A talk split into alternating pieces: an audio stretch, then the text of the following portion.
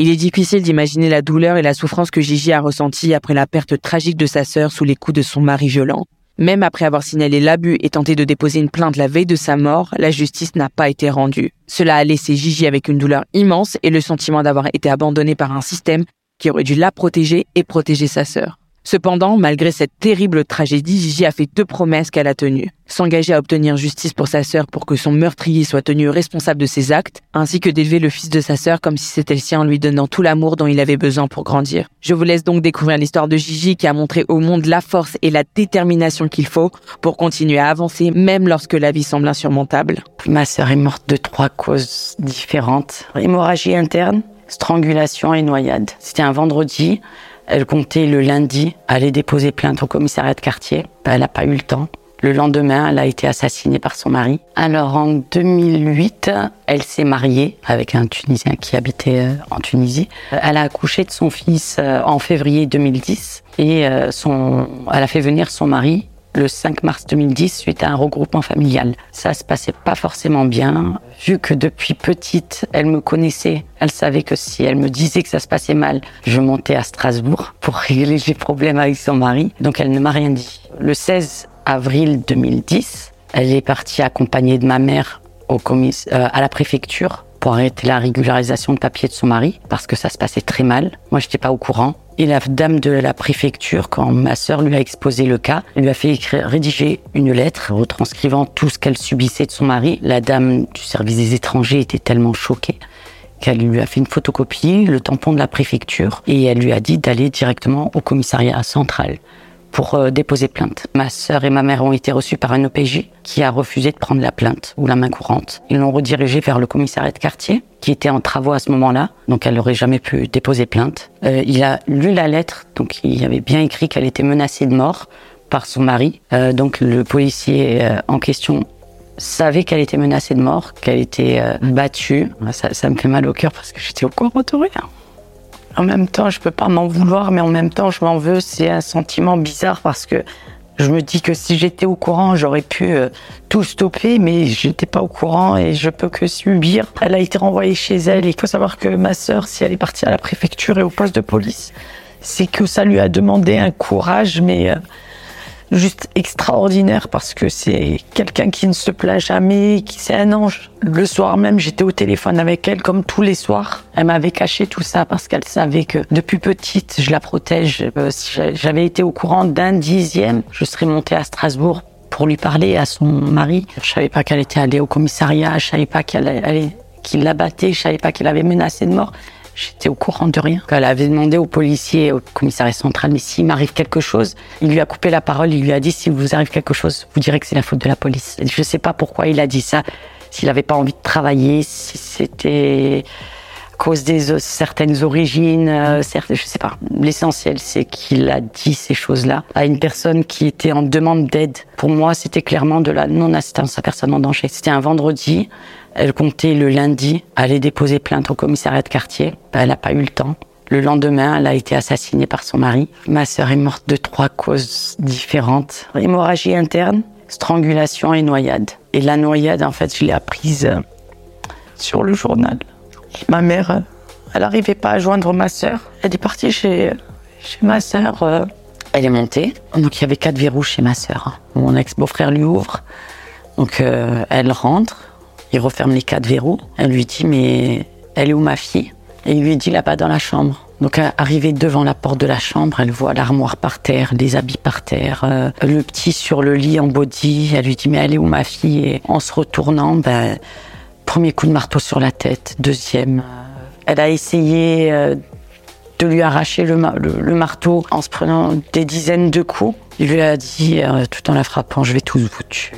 Elle a réussi à lui arracher le, marteau des mains. Il avait, il a sorti un couteau de sa taille. Il a commencé à l'attaquer à coups de couteau. Euh, Elle, elle hurlait tellement que les voisins ils essayaient de défoncer la porte, mais c'est une porte blindée avec quatre verrous fermés. Impossible de, de casser la porte. Donc euh, elle a réussi à le pousser à un moment. Et euh, elle a couru vers la porte. En ouvrant les quatre verrous, elle se faisait planter en même temps. Donc quand elle a réussi à ouvrir la porte, et à la voisine juste au-dessus, quand je lui ai parlé, elle m'a dit euh, J'ai eu une boule de sang qui m'a ouvert la porte. Vu qu'elle s'était pris des coups de couteau, des coups de marteau. Et euh, mon ex-beau-frère, La voisine, elle a avancé. Lui comptait aller prendre mon neveu, son fils de deux mois, pour se jeter par la fenêtre. Mais la voisine, elle a tellement avancé dans l'appartement qu'il a sauté par la première fenêtre. C'était celle de de la cuisine. Il s'est jeté du sixième étage et il est mort euh, pratiquement sur le coup. Après, euh, la voisine et ma mère cherchaient ma sœur dans l'appartement. Ils pensaient qu'elle était cachée quelque part jusqu'à ce que ma mère rentre dans la salle de bain, qu'elle voit le transat, des couvertures dans la baignoire. Elle a rentré sa main dans l'eau et elle a touché ma sœur. Elle a enlevé euh, le transat, les couvertures et tout, et elle a vu ma sœur dans la baignoire, qui était morte. La police est venue avec les pompiers, le SAMU. Ils ont essayé de réanimer ma sœur. Ils ont pris en charge ma mère. Mon neveu a été pris en charge par les pompiers. Il est parti aux urgences pour voir s'il avait rien sur lui, vu qu'il y avait eu des violences dans le, dans le domicile. Donc il avait rien. Euh, le temps de la procédure de tutelle, vu que c'est moi qui ai demandé la tutelle, il était en pouponnière. C'est horrible. J'ai fait un an et demi de dépression parce que euh, le jour où j'ai appris mon décès, le décès de ma sœur, j'ai hurlé comme, comme une folle. Je ne voulais pas y croire. J'ai- Je répétais la même phrase. Alam est morte, il l'a tué. Alam est morte, il l'a tué. J'ai réussi à me calmer. Vers 2 heures du matin, on a pris la route. Parce que mon père, après, quand il a débarqué, il y avait déjà la les pompiers, la police, euh, il y avait tout le monde. Il est tombé par terre. Donc mon père était aux urgences, ma mère était aux urgences, ma sœur était morte, mon neveu était euh, en pouponnière, mon beau-frère était à la morgue et moi je débarquais. L'après-midi, j'avais dit à personne que je devais aller voir ma sœur à la morgue. On est de confession musulmane. Je lui ai fait la shahada et je lui ai fait deux promesses. Je lui ai promis que j'élèverais son fils comme le mien. C'est pour ça que j'ai j'ai demandé la tutelle. Et je lui ai promis que justice sera faite. Parce qu'on n'a pas voulu l'écouter et j'ai promis de retrouver le policier en question. Quand j'ai été reçu par le doyen des juges du tribunal pénal de Strasbourg, il m'a demandé mais qu'est-ce qu'il aurait fallu qu'on fasse. Je lui ai dit il aurait fallu qu'on la dirige directement vers le service d'aide aux victimes et qu'on l'extrait, elle et son fils, ou qu'on l'éloigne lui, le temps de l'enquête. Il y a eu d'autres cas après ma sœur. Il y a eu d'autres cas avant. Et il y en a eu d'autres après. Et c'est pas possible. Moi, à chaque fois qu'il y a un féminicide, je revis la mort de ma sœur. On ne peut pas laisser une personne en danger de mort imminente dans le même foyer. Ce qu'il aurait dû faire le policier la veille du décès de ma sœur, c'est au moins prendre une main courante ou une plainte et qu'il y ait des actions derrière, c'est-à-dire éloigner ma sœur de suite. Faut pas attendre. Là, ma sœur est décédée le lendemain, 24 heures après. Ma mère a cru reconnaître un policier. Vous n'avez pas l'habitude de fréquenter les commissariats quand on vous présente des policiers devant vous et qui lisent la lettre de votre fille pour reconnaître la voix. Imaginez l'état de ma mère. Elle s'est quand même pris des coups de marteau sur la tête. Elle a, failli mourir. Elle a confirmé, pensant que c'était bien la personne. Mais quand j'ai parlé au directeur de la sûreté départementale du Bas-Rhin, il me dit Je pense que c'est lui, mais il veut pas l'avouer. Je lui dis Mais vous croyez au Père Noël? Vous croyez qu'il va se dénoncer, qu'il va se tirer une balle dans le pied, disant Oui, c'est moi? Pour moi, même si ce monsieur n'est pas condamné, je pense qu'il s'est condamné lui tout seul. Parce que je pense qu'il est au courant que celle qui l'a renvoyée a été assassinée le lendemain. J'espère qu'il il vit, lui et sa conscience, euh, très mal. Et je suis pas dans la haine, mais si on avait eu ne serait-ce que des excuses de la part de ce monsieur, ne serait-ce qu'une lettre anonyme, ça pourrait l'apaiser lui et nous apaiser nous. Mais on n'a même pas eu droit à ça. Et je suis sûre qu'il y a beaucoup de personnes qui vont se reconnaître dans cette histoire. Et moi, je demande aux femmes qui sont battues, que ce soit des violences verbales ou physiques, qu'elles aillent dans les commissariats. Et si elles ne sont pas entendues, qu'elles s'adressent aux associations. Il y a des, des associations d'aide aux victimes qui existent. Ma sœur aurait dû être redirigée vers ces associations-là. Ça n'a pas été fait, elle connaissait pas. Je ne jette pas la pierre à tous les policiers. C'est pas parce qu'un policier n'a pas fait son travail que tous les policiers sont, sont pareils. C'est pas ça du tout. Au bout de deux ans et demi, j'avais un numéro de plainte et j'appelais toutes les semaines le bureau d'ordre pénal du tribunal de grande instance de Strasbourg pour avoir des nouvelles de l'affaire de ma sœur. Et toutes les semaines, on disait c'est une, une procédure qui est longue, sachant que j'ai trois ans pour, euh, pour me retourner. C'est-à-dire que si on porte, si ne dépose pas plainte dans les trois ans, on ne peut plus déposer plainte. Au bout de deux ans et demi, euh, j'appelle mon avocate et je lui dis on, on se constitue partie civile devant le doyen des juges d'instruction. Ça y est, il faut que ça s'arrête. Ça fait deux ans et demi, j'en peux plus. Je dors plus, je mange plus. euh, J'étais en dépression pendant un an et demi. J'ai fait une tentative de suicide. Deux ans après le décès de ma sœur, je déclenche le premier cancer. Mais en même temps que je me bats contre le cancer, je me bats pour les procédures en même temps en parallèle. Sauf que je reçois un refus qui est euh, motivé par l'absence de plainte initiale. J'ai appelé le bureau d'ordre pénal comme toutes les semaines. Je demande euh, si je peux avoir des nouvelles de cette plainte numéro temps. Donc elle me dit ça va être traité. Euh. Je lui dis est-ce que je peux vous poser une question? Elle me dit oui bien sûr. Je lui dis à quel moment vous allez arrêter de vous foutre de ma gueule? Elle me dit je vous demande pardon. Pourquoi vous parlez comme ça? Dis parce que ce numéro de plainte n'existe pas. Ça fait deux ans et demi que je vous appelle pour avoir des nouvelles, mais ce numéro de plainte n'existe pas. C'est le doyen des juges d'instruction qui le dit. Donc, à moins que vous ayez une autre information, ce numéro de plainte n'existe pas. Elle me met en attente et elle me dit Ah oui, excusez-nous, effectivement, c'est une erreur de frappe. Je dis en plus, vous continuez à vous foutre de ma gueule. Et là, le combat a commencé. J'avais l'impression qu'on avait trahi ma sœur, qu'on m'avait trahi moi, que ma sœur n'avait pas été entendue, moi non plus on ne m'avait pas euh, entendu et qu'on continuait à se moquer de nous. J'appelle mon avocate, je lui dis vous déposez plainte et on se constitue partie civile devant le doyen des juges d'instruction de suite après. Le doyen des juges qui m'a reçu a reconnu une faute lourde de l'État, mais c'était le tribunal pénal. Donc il me dit il n'est pas apte à juger l'affaire. Donc on passe au tribunal administratif. Tout ça, ça prend du temps, ça, prend des mois. Euh, le tribunal administratif, par contre, il a vite répondu. C'est pas de l'administratif, donc on, passe, on passe au civil. Et le civil, il y a un report.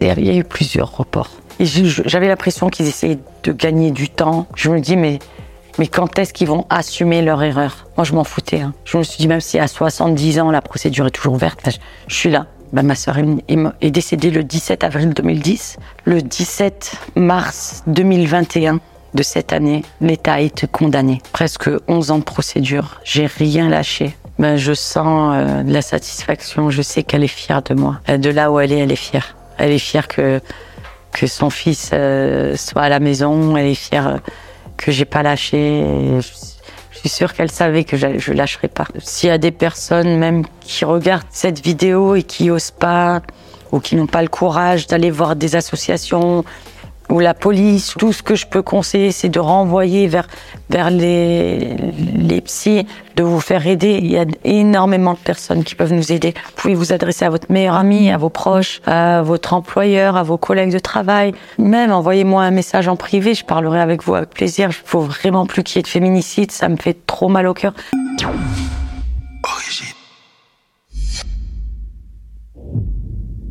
Alors, vous venez de découvrir l'histoire de Gigi. Gigi qui est avec nous. Comment tu vas, Gigi? Ça va super, comme d'habitude. Je veux revenir sur ton histoire qui a beaucoup touché euh, la communauté origine et je pense des personnes qui sont en dehors de la communauté origine parce que tu as raconté euh, l'histoire de ta sœur qui a été euh, bah, victime d'un féminicide.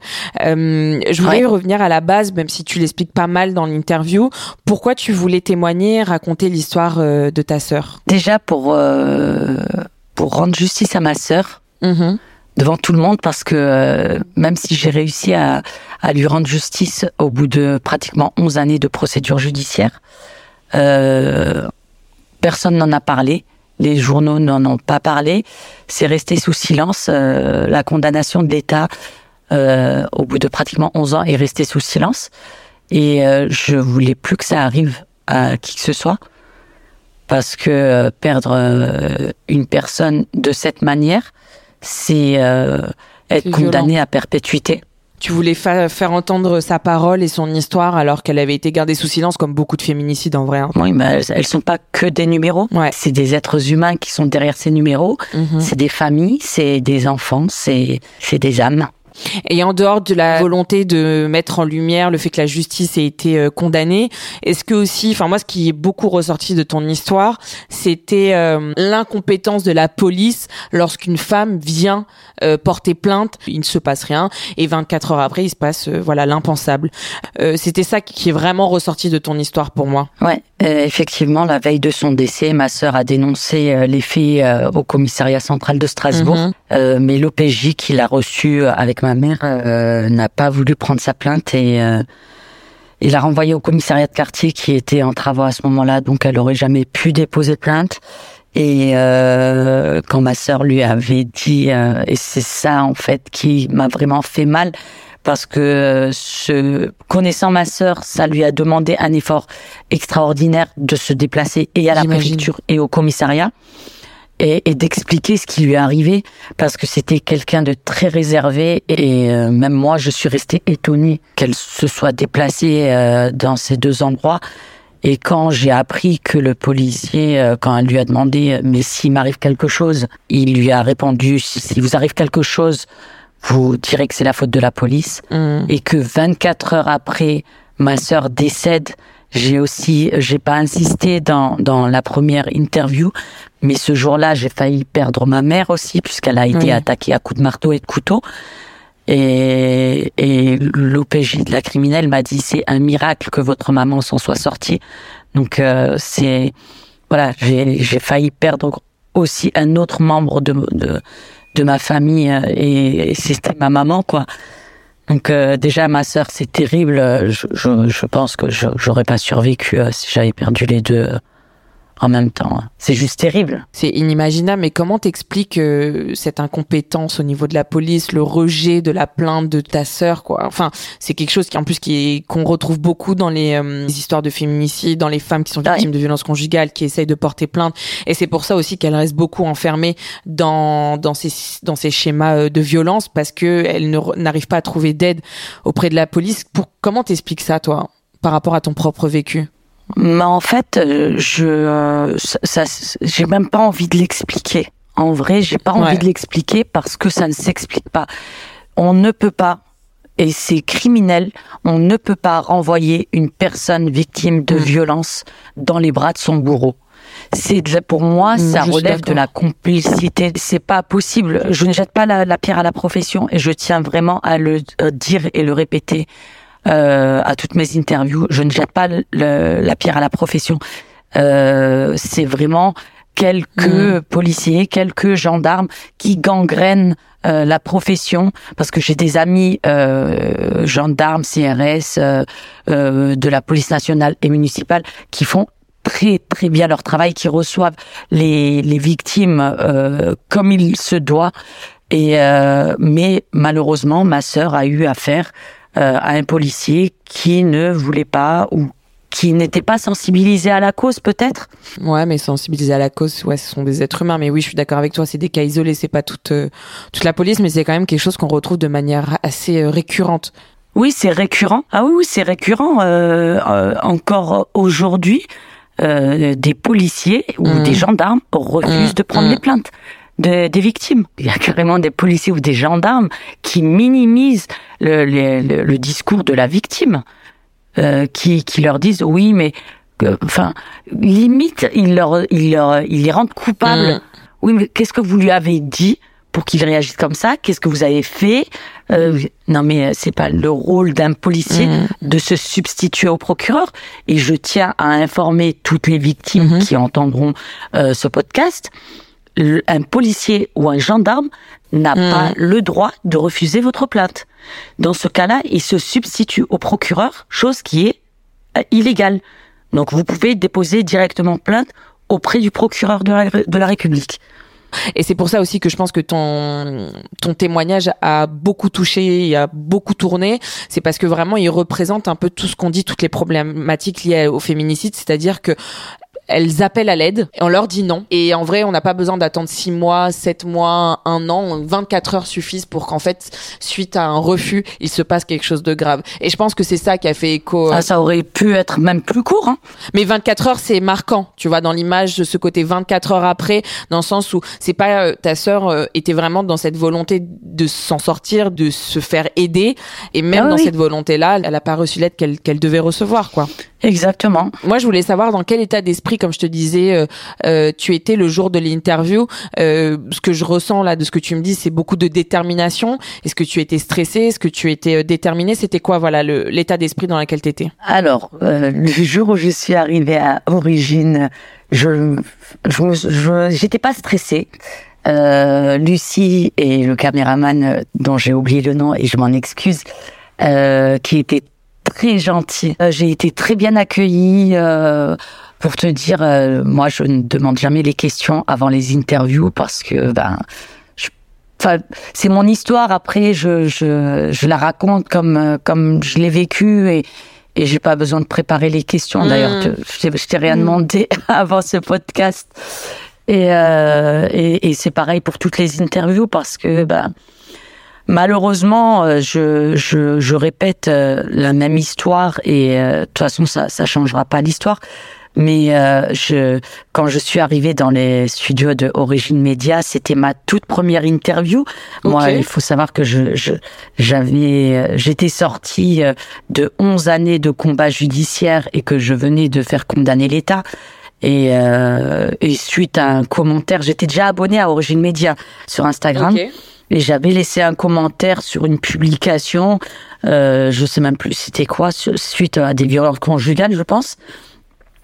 Et euh, Lucie m'a contacté pour me demander euh, euh, si j'acceptais une interview. J'ai accepté et, et j'étais à mille lieues de m'imaginer que ça ferait des millions de vues entre Instagram et Facebook. Euh, J'ai même été dans les à découvrir sur Oui. Snapchat euh, avec la vidéo origine.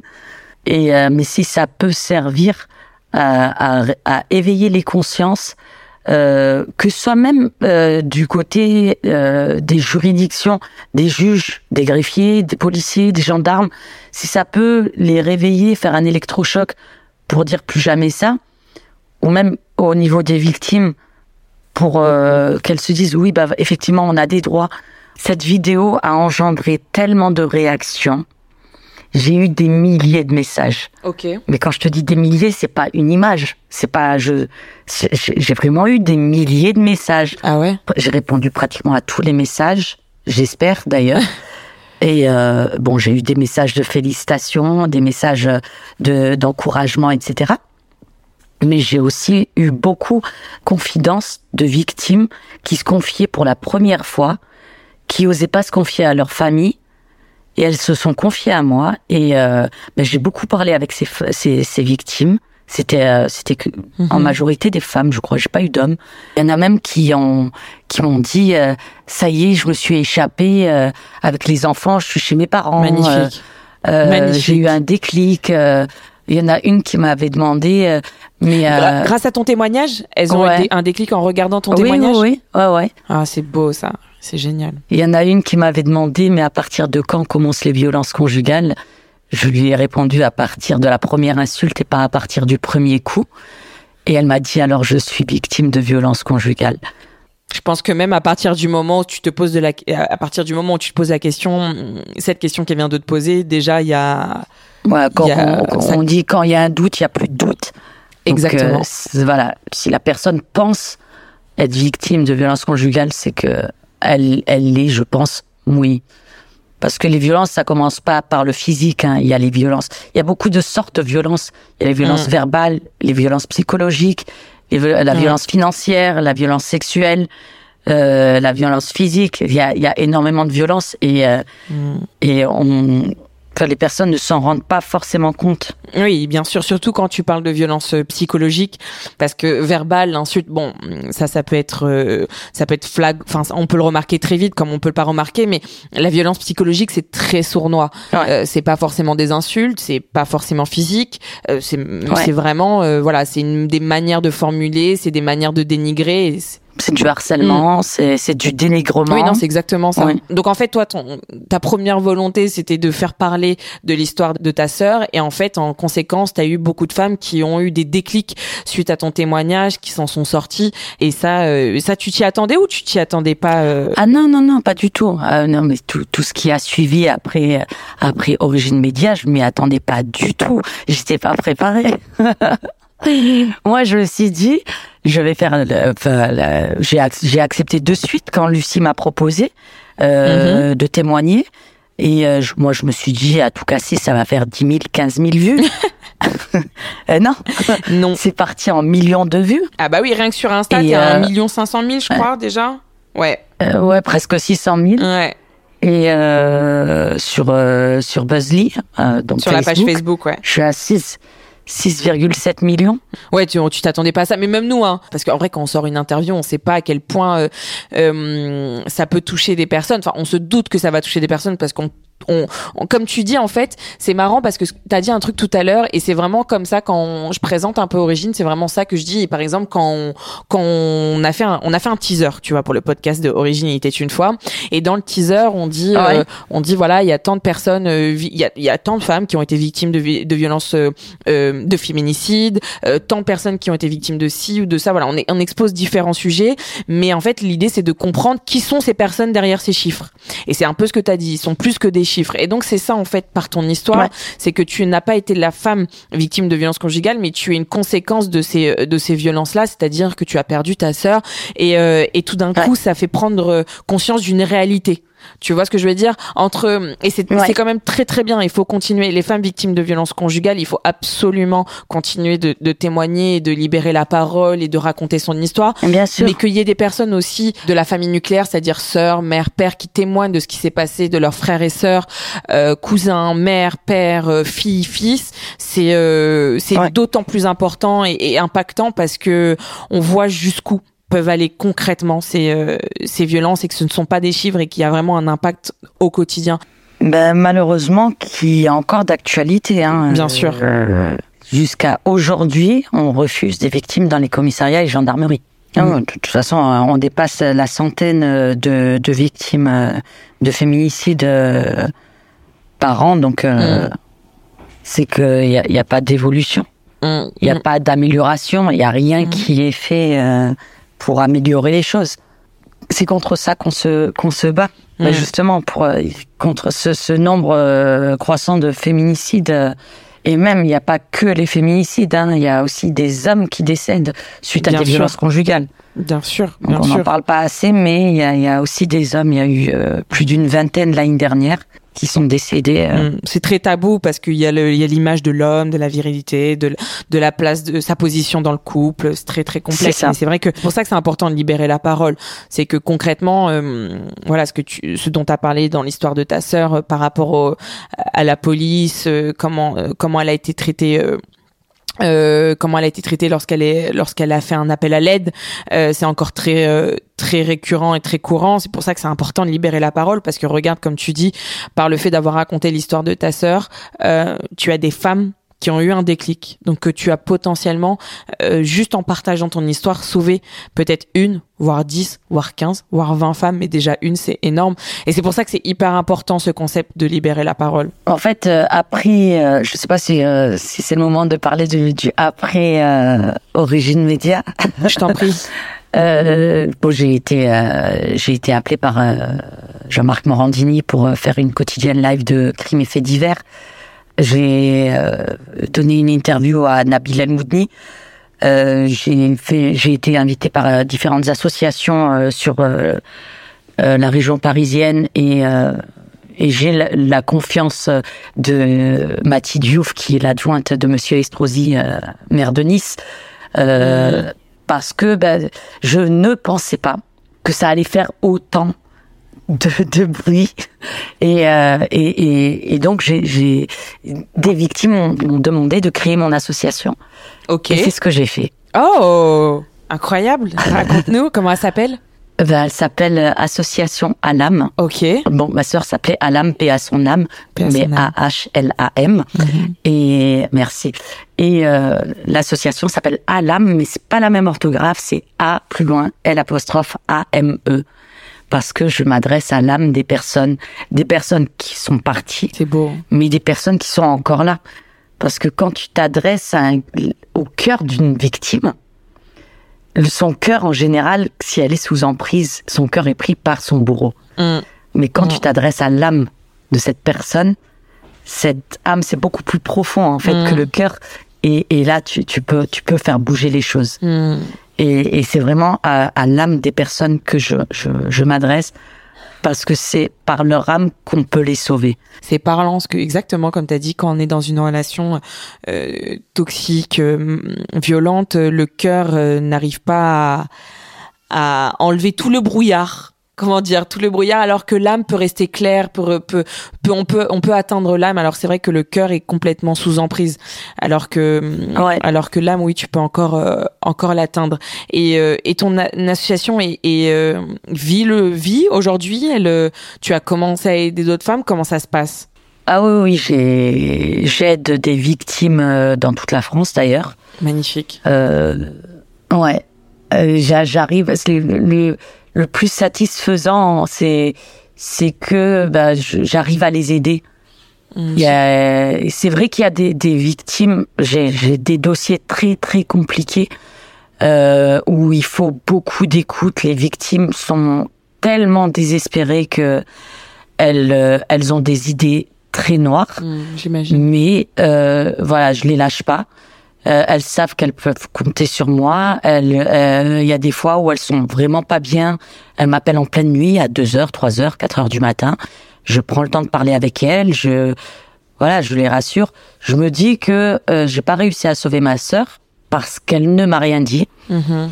Mais qu'il y a des personnes qui, qui me parlent, qui me disent et que je ferai tout pour les, pour leur tendre la main et les aider et, euh, et, et, les aider à se sortir de, de ce cercle infernal parce que c'est vraiment un cercle infernal. Et, et dans, quand, quand tu découvres le monde associatif, c'est, vraiment, euh, tu tombes de très haut parce que c'est vraiment pas l'idée qu'on se fait. Ah ouais? Et là, tu découvres l'ampleur des dégâts. Et, et tu, tu commences, quand tu commences à aider des victimes, tu te confrontes à des policiers qui ne veulent pas prendre des plaintes, à des gendarmes qui ne veulent pas prendre des plaintes. Tu te confrontes à des à des greffiers qui font n'importe quoi, qui mettent la vie des victimes en danger en envoyant des lettres à, à des bourreaux. C'est, c'est, je te parle de, mm. de, de, choses qui sont arrivées à, mes victimes. Je, mm. je te parle, il y a des juges qui se permettent d'avoir des propos, mais vraiment euh, très durs envers des victimes. Euh, euh, en disant euh, arrêtez de verser vos larmes de crocodile. Oh c'est des juges femmes. C'est d'autant plus choquant pour moi qu'une juge femme euh, attaque une femme. Enfin, je, je, dis pas, une juge doit, doit être impartiale, bien sûr, mais je sais pas, à un moment, faut, faut avoir un, un côté humain. Mm. Et j'ai l'impression vraiment que euh, plus j'avance dans, dans l'association, et plus je me rends compte qu'il y, y a, vraiment des personnes qu'il faudrait sortir du système. Mm. Que ce soit des juges ou des, des éducateurs de l'ASE. L'ASE, euh, alors là, c'est toute une histoire. Hein. Il y a des victimes de violences conjugales euh, qui dénoncent des faits d'inceste sur leurs enfants de la part du père. Mm. Euh, on leur retire leurs enfants, on les place en foyer. L'aide sociale à l'enfance fait, fait, fait, comme le dit Lina euh, de l'association Instant Survie, euh, bah, qui, qui est passée sur Origine Média aussi. Oui, oui. C'est, une amie, voilà. Euh, elle dit c'est des crimes sans cadavre. Ouais, Parce que je, je m'occupe aussi des violences intrafamiliales et dont l'inceste. Et, euh, et quand il y a, y a des cas d'inceste, je, je fais intervenir d'autres associations, dont Instant Survie. Vraiment, on n'est jamais préparé à l'ampleur des dégâts. Ouais. Quand tu, quand tu rentres euh, dans un dossier d'une victime, tu t'aventures dans un terrain miné. Tu sais pas ce que tu vas trouver dedans. Et des fois, les dégâts sont beaucoup plus importants que ce que la personne en face te raconte. Quand tu creuses, il y a vraiment, c'est vraiment un, un champ de ruines et les premières fois où tu as aidé des victimes grâce à ton association et que tu t'es rendu compte voilà de tout euh, bah, ce que le mot que j'utilise depuis tout à l'heure hein, l'incompétence les problématiques est-ce que euh, ça te rendait pas plus en colère? T'avais pas l'impression de revivre un peu ce qu'avait vécu ta sœur? Est-ce que tu faisais euh, ah, si. tu faisais un miroir un peu sur sur ce que vivait ta sœur? Ah oui oui bah je, ah oui au début c'était terrible hein. je pleurais énormément j'imagine parce que bah je je, je me blindais pas en fait. J'étais une vraie éponge. Je j'absorbais toute la douleur des, des victimes et et tout ce qu'il fallait pas faire. Mais bon, on apprend avec euh, avec l'expérience et avec le temps. Mais euh, au début, c'était atroce. Je, je revivais moi-même la douleur des, des victimes. Je limite, je, je faisais un transfert euh, de ce qui était arrivé à ma sœur euh, sur ces victimes-là et et je, pense que j'étais beaucoup moins compétente euh, au début que maintenant, parce que là, j'arrive à prendre de la distance, mm. même si je suis dans l'empathie totale, si je comprends les victimes, si je suis dévouée. Euh, si tu peux demander aux victimes que que, que j'aide, euh, euh, enfin, tu peux leur demander ce qu'elles pensent de moi. Je pense, elles, j'ai leur confiance totale et je pense que si je devais faire un, un témoignage des victimes que j'ai aidées, je pense qu'à l'unanimité et sans prétention de ma part, je pense que elle me donnerait la note maximale, mmh, maximale parce que je suis vraiment mmh. dévouée euh, à leur cause. Et peu importe si je suis en soirée ou si je suis en plein concert ou euh, peu importe où je suis et à quelle heure, si une victime a besoin de moi. Te disponible. Ah oui, oui, bien sûr. Mmh parce que bah, regarde ce que ce que, ma, ce que ça a donné à ma sœur. Oui, c'est ça en fait, c'est que ton but, il est vraiment, euh, il est lié à ton histoire personnelle, donc tu sais à quel point c'est important la présence, l'écoute euh, et, et, le suivi. Mais donc concrètement, ce que tu proposes dans ton association, association, c'est une écoute et un accompagnement sur euh, comment s'en sortir au niveau judiciaire. C'est ça. Et j'assiste vraiment sur le, le suivi psychologique parce que je retrouve des victimes qui sont vraiment euh, détruite psychologiquement, mais vraiment euh, à la limite de de, de passer à l'acte, on va dire euh, pour. Euh, enfin, elles ont des idées noires. et je pense qu'elles sont dans une dépression profonde parce que elles ont enduré la situation pendant trop longtemps. Et, et j'insiste vraiment sur le suivi psychologique. C'est vrai que bah, ça revient euh, cher. Euh, D'ailleurs, je comprends toujours pas pourquoi l'État ne, ne, ne fait pas un 100%. Ne propose pas une aide psychologique. Bien sûr, hmm. gratuitement aux victimes euh, de, de violences conjugales. Bon, il y a des associations euh, qui, qui, qui proposent, mais euh, moi, moi aussi, j'ai des psychothérapeutes qui peuvent intervenir, mais voilà je suis pas encore, j'ai pas encore les fonds nécessaires malheureusement euh, euh pour euh, pouvoir moi payer euh, par le biais de l'association payer le, les psychothérapeutes et psychologues pour les victimes. Mais j'espère que ça arrivera un jour et oui, en fait, il faut que ça devienne une aide gouvernementale. En fait, quand, quand on demande euh, quand on demande au gouvernement et à la justice de faire son travail, en dehors de la justice de faire son travail, c'est aussi de mettre en place des choses pour vraiment aider les femmes. Moi, je me souviens, j'avais été choquée. Je crois que c'était l'année dernière ou à deux ans. Il y a deux ans, l'aide qu'ils avaient mis en place, c'était euh, une, un casque de virtualité, de réalité virtuelle euh, pour comprendre euh, le, pour comprendre le vécu des femmes victimes de violences. Mais en fait, cet argent que vous avez mis là-dedans, mettez-le dans plutôt euh, des psys que vous payez pour toutes ces femmes qui veulent s'en sortir, des formations aux policiers, aux, aux, juges et aux avocats pour, bah, en fait, avoir un, un, une aide psychologique. Enfin voilà, c'est plutôt dans, dans ça que. Bah, dupliquer le système espagnol, tout simplement. Hein. Il y a, y a rien à inventer. Hein. Et donc concrètement, ce que tu dis, euh, par exemple, tu as besoin de plus de fonds, comment on peut t'aider pour, euh, bah, pour l'assaut, pour les victimes euh, de violences conjugales? Comment on peut t'aider? Comment les gens peuvent t'aider? Bon, bah, toutes les, toute association a besoin de dons. Donc, ouais, avec des dons, parce que bah, jusqu'à présent, j'ai investi mes, mes sous personnels. À un moment, ça peut plus le faire. c'est pas que je ne veux pas, c'est que je ne peux plus. Et il faut continuer à les aider. Et les déplacements euh, coûtent cher. Et toutes les associations ont besoin de, de volontaires, de, de personnes qui peuvent... De psy? Oui, de psy, euh, bah de tout en fait, hein, euh, de psy, euh, mmh. de, de de volontaires qui pourraient euh, recevoir chez elle une victime de violence conjugale. Il y a une association, euh, ou d'ailleurs plusieurs, euh, sur le territoire national euh, qui recherche des... je crois que c'est un toit pour tous, ça s'appelle sur la région parisienne, qui, qui ont des, des habitations chez des particuliers qui réceptionnent en urgence les victimes de violences conjugales avec leurs enfants c'est juste extraordinaire. Euh, c'est une euh, association euh, qui me tient aussi à cœur. Il y a une voix pour elle sur la, région PACA qui fait des déménagements d'urgence accompagnés des policiers et des gendarmes et qui garde les, affaires et les meubles des victimes de violences conjugales dans leur entrepôt le temps que la personne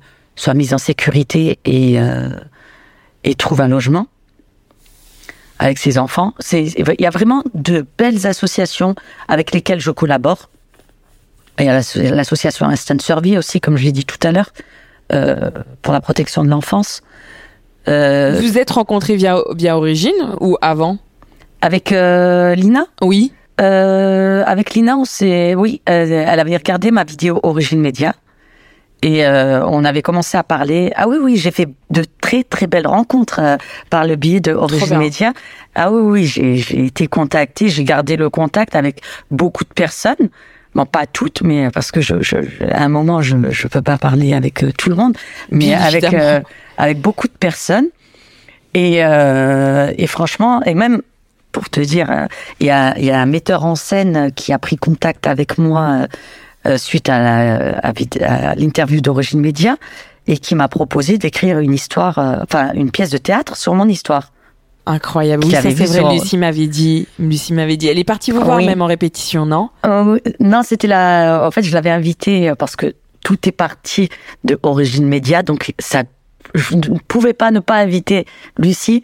Donc j'ai invité Lucie à la première mise en lecture de la pièce de théâtre oui, qui a eu lieu en janvier. Euh, parce que la pièce de théâtre sort le 30 janvier de l'année prochaine sur, euh, sur Paris. Et euh, bah, ça va faire euh, une tournée en France. D'ailleurs, là, on est en plein en pleine promotion pour pour les, les, directeurs de théâtre, etc. Il y a un projet de livre et un projet de film qui, qui s'ensuit. Magnifique. Il y a, il y a des élus qui sont derrière. Euh... C'est vraiment bien. T'as as fait, t'as sorti beaucoup de. C'est étrange à dire, mais t'as sorti beaucoup de positifs de l'histoire de ta sœur dans le sens où ça va aider beaucoup de gens et que t'essaies de de la transmettre de différentes manières, que ce soit au niveau médiatique, euh, artistique, politique, associatif. Euh, ton engagement euh, euh aide beaucoup de gens et va aider beaucoup de gens. C'est vraiment génial ce que tu as pu faire, ce que tu as réussi à sortir et toute la détermination que tu as eue et le fait de pas avoir lâché déjà 10 ans de bataille. Déjà, c'était énorme alors que beaucoup, beaucoup de gens auraient pu lâcher prise parce qu'en vrai, c'est ce que la justice cherche à faire hein, quand, quand ça met autant de temps, hein, euh, clairement. Et, et, en vrai, je comprends que des gens bah, abandonnent malheureusement parce que c'est trop dur psychologiquement ou financièrement. Et le fait que tu aies continué ce combat et qu'en plus de ça, tu l'emmènes encore plus loin et encore plus haut, c'est euh, c'est incroyable. Franchement, je te souhaite, euh, je te souhaite de réussir à mettre l'histoire de ta sœur euh, en avant de toutes les manières possibles. Merci. L'histoire de ma sœur, c'est malheureusement l'histoire de beaucoup de personnes.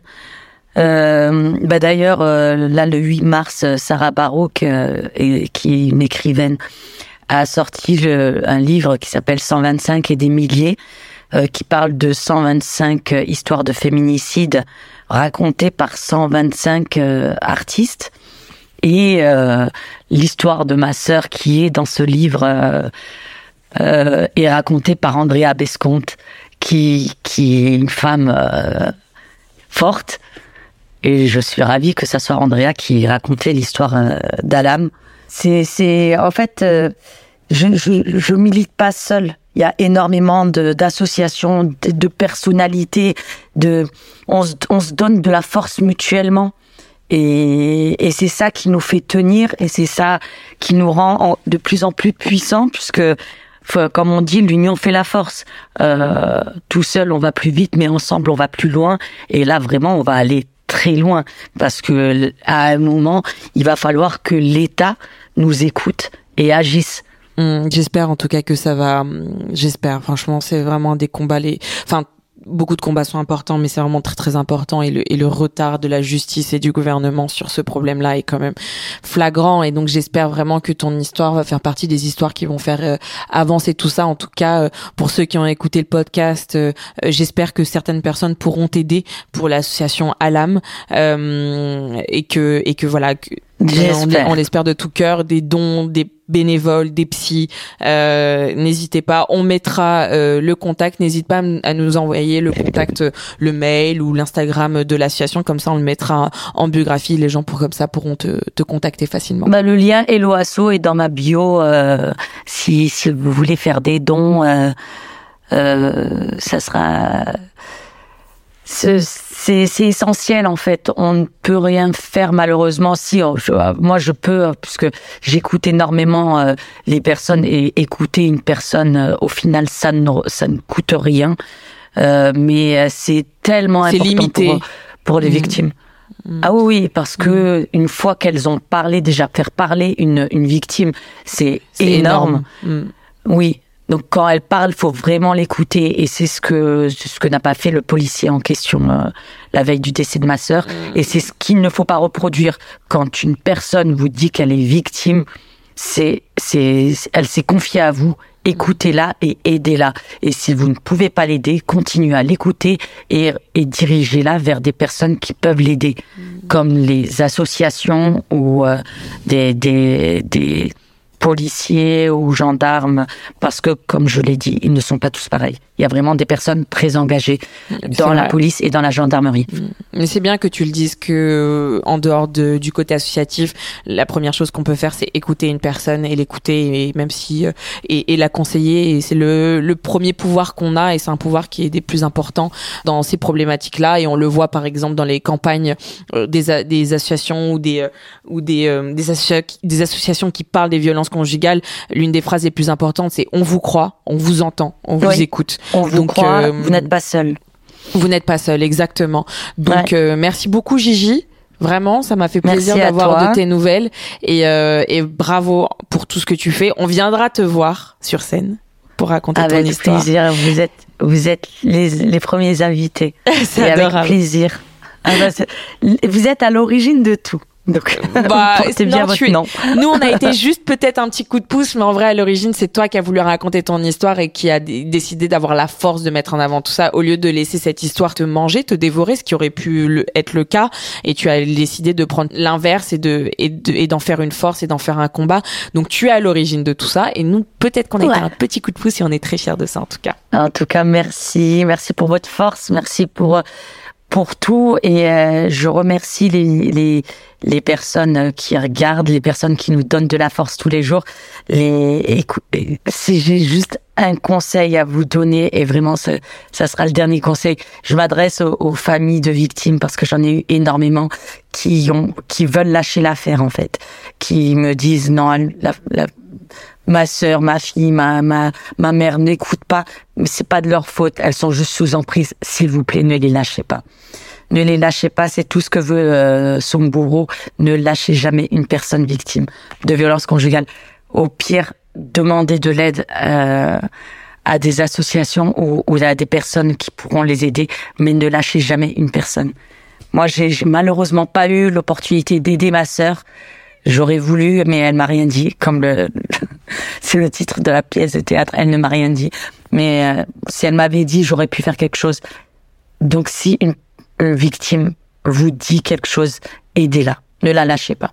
C'est vraiment euh, le message que je tiens à passer. Merci, Gigi. J'espère que beaucoup de personnes l'entendront.